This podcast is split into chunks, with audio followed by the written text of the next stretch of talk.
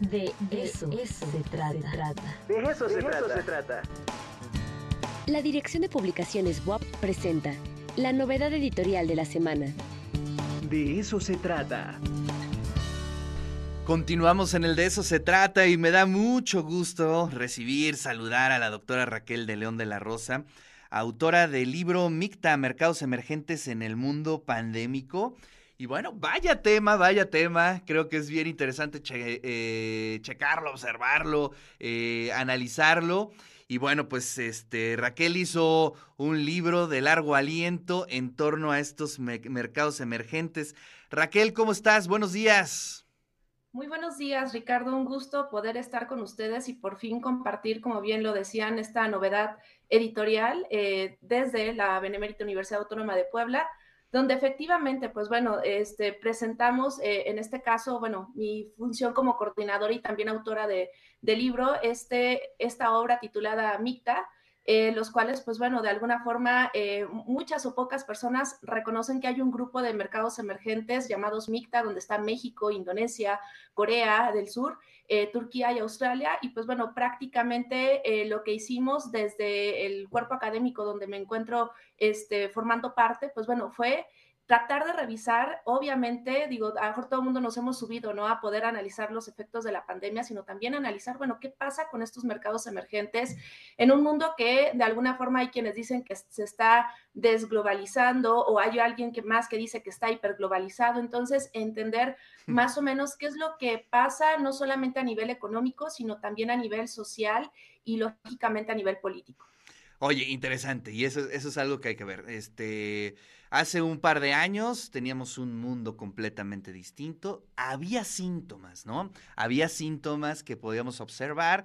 Digo, en la educación, por ejemplo, ya estaban hechas las plataformas, ya teníamos una red en algunas partes, ¿no? No, no de manera generalizada, pero una red robusta. Eh, teníamos en muchos casos eh, plataformas digitales eh, que nos ayudaron, es decir, como que nos estábamos preparando, pero como que no queríamos ver ese escenario como la opción central. Y creo que en los mercados también sucedió lo mismo, ¿no? Es decir, ya había mucho avance en torno a lo digital, por ejemplo, pero de pronto se reconfigura de un día para otro prácticamente eso, eh, ¿cómo lo observas como especialista?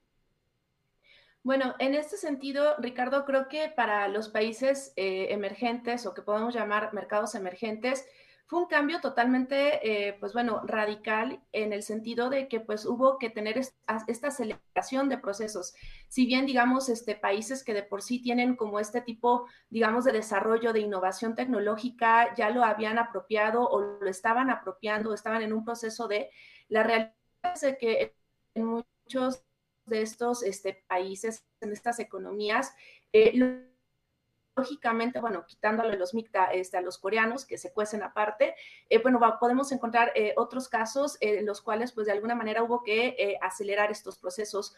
Hubo definitivamente que, eh, sobre todo y parte de lo que es el análisis que nosotros proponemos, es decir, a ver, estamos acostumbradas y acostumbrados a analizar a los mercados emergentes desde una cuestión meramente económica, pero también hay otros elementos, incluso se hace dentro del libro una propuesta metodológica de análisis un poquitito más transversal o transdisciplinario, ¿no? En el cual pues nos dimos cuenta con la pandemia que no solamente es una cuestión de estar insertados en cadenas este, globales de valor o jugar un papel, ¿no? Como un país a lo mejor de manufacturero, sino que también, bueno, nos dimos cuenta que dentro de todo este proceso eh, encontramos el hecho de que, por ejemplo, ¿qué pasaba con estos este, países que no necesariamente, o bueno, con esas actividades económicas que no necesariamente estaban orientadas hacia la exportación o hacia ser parte de redes globales de producción, ¿no? Eh, por ejemplo, en el caso mexicano, un punto muy importante, ¿no? ¿Qué pasa con el tema de las pymes? qué pasa con los apoyos que llegan o que no llegan, qué pasa con la infraestructura que se tenía o que no se tenía para poder abordar esta, eh, esta pandemia, ¿no? En este caso, pues bueno, prácticamente tuvo que haber un proceso de, de adaptabilidad inmediato, donde pues eh, a nivel... Eh, macroeconómico eran importantes, también a nivel social vamos a identificar cómo algo tan sencillo, hace ratito este, les escuchaba este, en la antesala con el doctor Eguíbar, esta parte de las vacunas, ¿no? Eh, ¿Cuántos países tuvieron acceso a las vacunas? ¿De qué forma? Y de alguna manera, en esta cuestión del acceso a las vacunas, ¿en qué fase se insertaron? Y en este caso, ¿cómo el vacunar a una población económicamente activa podría ayudar o no a reinsertar a estas, a estas economías emergentes. Oye, a ver, eh, si pudiéramos seguir el caso de algún sector, no específicamente de algún eh, proyecto, pero sí de algún sector que supo adaptarse muy bien, ¿cuál citarías? Creo que en este sentido, todo lo que tiene que ver con la parte de servicios, creo que es ahí donde eh, más el tema a lo mejor de la industria, sino el tema de los servicios, fue el que más rápido se, se, adaptó, ¿no? Lo podemos ver con el tema del boom de las aplicaciones, ¿no? Algo tan sencillo, digo, rescatando hace rato lo que decía yo de las, de las, este, MIPIMES, el insertarse a plataformas de e-commerce, o sea, realmente decir, ah, ok, ya no estoy tan alejada o tan alejado a tener mis productos en ciertas plataformas o de alguna manera, ¿no? Insertarme algo tan sencillo, ¿no? Como es el tema de utilizar este, las redes sociales como un elemento importante de publicidad o incluso, ¿no? De, de acercamiento con, con, comensales este, o en este caso de, de, usuarios, creo que ahí es un punto en el cual se tuvo que tener una cuestión así como que fast track de decir, ah, ok, este, no sé, este, ciertas plataformas, por no decir ahorita alguna marca, este, también sirven para, para, tener a lo mejor un tipo de beneficio este, hacia lo que es mi empresa, pues bueno, ahí es donde encontramos como que esta, esta inserción, digamos, como que inmediata, ¿no? Incluso hasta cierto punto autodidacta, ¿no? Porque nos volvimos este, todas y todos personas que tuvimos que, que, dar ese acelerón, ¿no? Digo, obviamente habrá eh, casos, ¿no? Este, y, y, los hay, ¿no? De, de, de grandes empresas o empresas transnacionales que ya traían este tipo de plataformas y simplemente las fueron adaptando, ¿no? algo tan sencillo como el tema del teletrabajo, no solamente en la educación lo vimos o en la universidad lo vimos, sino lo vimos en todas partes del mundo, ¿no? Y en ese sentido, pues bueno, hubo que, que, reeducarnos, ¿no? E incluso aspectos tan sencillos como el tema de la seguridad, ¿no? Ya no seguridad en esta cuestión de que tengas accidentes este, dentro de de la parte de la manufactura o accidentes este, laborales, ¿no? Sino el tema de la seguridad a partir de lo que va a ser el tema de los contagios y tratarlos de contener, ¿no? Sin parar la actividad económica, ¿no? Creo que ese es parte del aprendizaje que, que nos llevamos. Oye, el caso de Indonesia, cuéntanos un poquito. Fíjate que Indonesia este, es muy eh, curioso, ¿no? El, ¿Por qué? Porque pues, nosotros como mexicanas y mexicanos vemos Indonesia, este, si bien sabemos dónde está y si no, lo oímos lejanamente, ¿no? Oye, como eh, quizá ellos nos vean a nosotros, ¿no? Sí, sí, sí, también es esta parte, ¿no? De, digamos que desgraciadamente, a pesar de esta globalización, seguimos estando como en estas islas, ¿no? De conocimiento y de reconocimiento eh, que pareciera ser que hay este, años luz de distancia, ¿no? Pues bueno, Indonesia, una economía emergente dentro de lo que son los países del sureste asiático, es muy peculiar eh, el, caso que hoy en día tiene. ¿Por qué? Porque estamos observando que desde hace unos este, aproximadamente 15 años viene creciendo constantemente. Y cuando te digo creciendo constantemente, no es crecer en un 2%, un 3%, no, sino que es una economía que ha venido acelerando a ritmos arriba del 5%, a veces llegando hasta un 10% en crecimiento económico, que ojo, hay que decir que no es lo mismo el crecimiento económico que el desarrollo económico, pero que al final del día esto va generando ciertos procesos interesantes en, estos, en este tipo de economías, ¿no?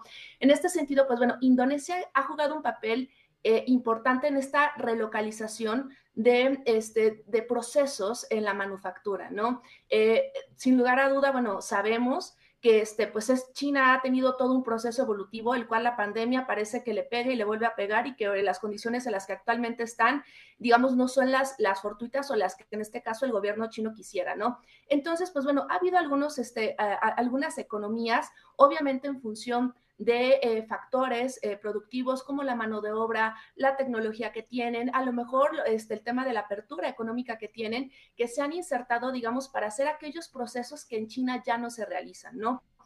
Eh, en este caso, economías como Vietnam, que de alguna forma está ahí pegadita este, al sur, o economías como Myanmar, ¿no? Que si observamos cada vez más este, cuestiones textiles están hechas en Myanmar y que pues bueno, hay toda una controversia, ¿no? Sobre el tema de, de la explotación laboral en este tipo de economías. Sin embargo, bueno, digamos que Indonesia es como que el punto medio, ¿no?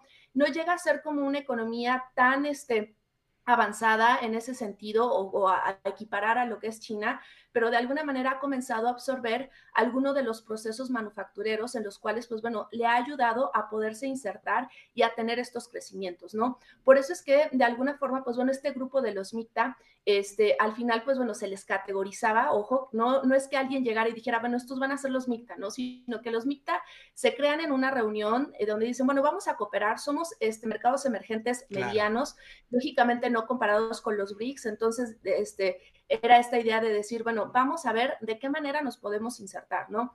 Obviamente, si nosotros rescatamos esto que fue eh, a principios de los 2010, eh, que se crea este grupo, hacia todo lo que es, pues ya en este caso, más de 10 años o casi 10 años del proceso de, los MICTA, vamos a, darnos cuenta que, pues bueno, el proceso ha sido dispar, ¿no? No ha sido como, incluso en los BRICS ha sido, ¿no? Que, hoy en día vemos Brasil por aquí, vemos a, los rusos con el contexto que hoy en día tienen, los chinos, India, etcétera, etcétera, ¿no? Y en el caso, por ejemplo, de los MICTA, eh, pues lógicamente encontramos estas economías donde México, pues bueno, prácticamente, este, si bien, eh, digo, a lo mejor y ahí soy como, es un, es un análisis a nivel personal, este, eh, pareciera ser que con la alternancia política se abren nuevos panoramas, ojo, no quiero decir que no existan esos acercamientos hacia otro tipo de economías, al final del día seguimos reafirmando, ¿no? Nuestra dinámica hacia el hacia lo que es América del Norte y la importancia que tenemos en esta vinculación, ¿no?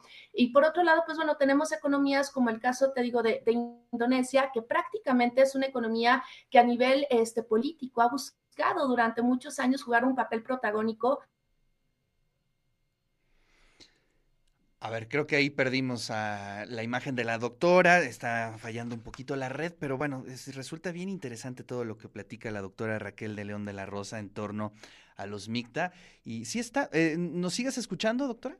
Sí, ya ah, les escucho, ah, perdón, se fue por se fue, se fue un par de segunditos, no te preocupes. Sí, sí, sí, pero bueno, ya estamos aquí, digo, son partes de, de la experiencia que nos ha dejado la pandemia, ¿no? Exactamente. Entonces, te decía Ricardo, Indonesia pues busca este liderazgo en el sureste asiático con un vecino ahí que es este Singapur, pero pues Singapur es un país muy pequeño en territorio, eh, si bien le ha apostado al tema de la tecnología, le ha apostado al tema de los servicios logísticos, digamos que Indonesia en su diversidad territorial, eh, digo, en algún momento tuvimos un acercamiento con la Embajada de Indonesia hace algunos años y nos decían ellos que pues bueno, en territorio eh, es más o menos, digamos que el territorio de México, ¿no? Somos similares en, el tema del territorio, pero por ejemplo, si ya vemos el, mapa, cómo se abre este conjunto de, de, este, de islas que forman este, eh, Indonesia, nos vamos a dar cuenta que llega a tener una extensión territorial eh, incluso más o menos comparada con lo que es, digamos, eh, la costa este-oeste de Estados Unidos o de Canadá, ¿no? Entonces, para que nos demos una idea de cómo está pues, repartido es amplio, es amplio. esta parte geográfica. Sí, sí, sí.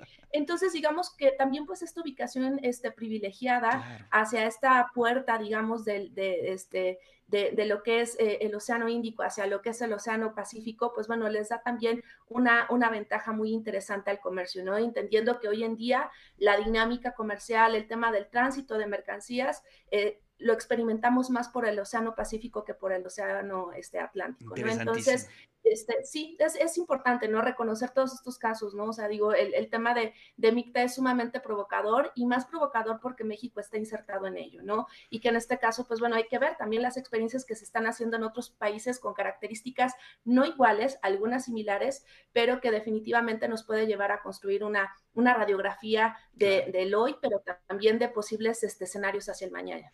Doctora, muchísimas gracias por eh, compartir un poquito de su libro. Su libro está en, eh, a disposición en, digital, ¿verdad? Es un, es un, libro este, que está de acceso gratuito. Exacto. Está disponible en, en este, en la página de publicaciones web.